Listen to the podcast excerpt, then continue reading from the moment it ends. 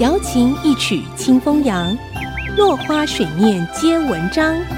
刘炯朗校长邀您共享读书之乐。这里是 IC 之音 FM 九七点五，欢迎收听《落花水面皆文章》，我是刘炯朗。今天我们继续讲乌托邦。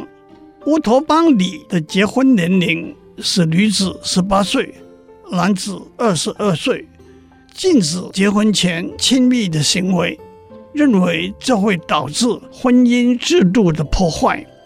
结婚前会在监护人面前安排新娘和新郎彼此坦诚相见，代表他们彼此之间有完全的认识和了解。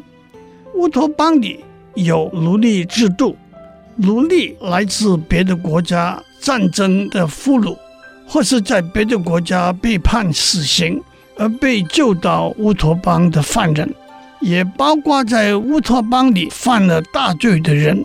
奴隶终日从事劳苦的工作，但是奴隶的子女不会再是奴隶。法律是理想国里头。维持平等性和一致性的工具。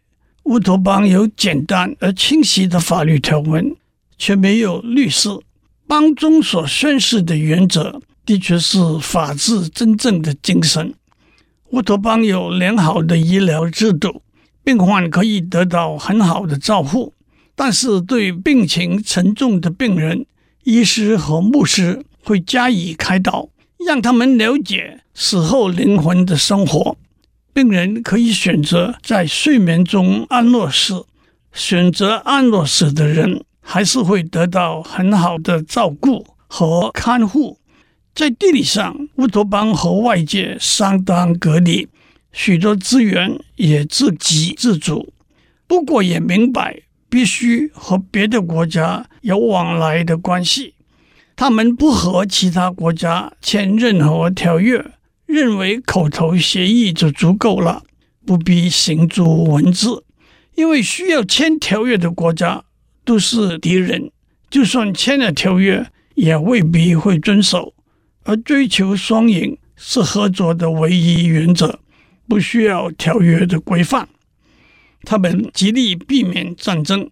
虽然有防护自己和保护朋友的力量，但是他们反对杀害生命。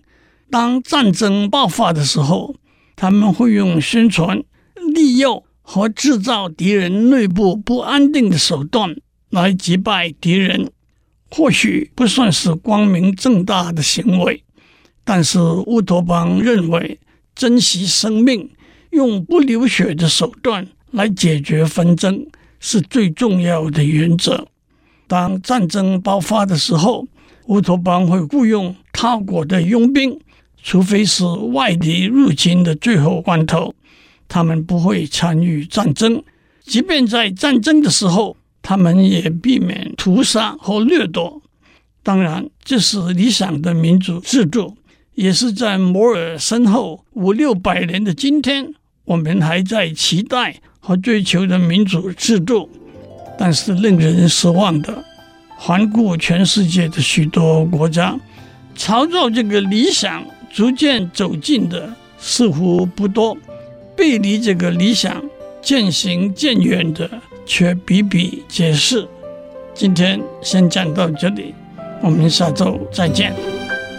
落花水面皆文章，联发科技真诚献上好礼。给每一颗跃动的智慧心灵。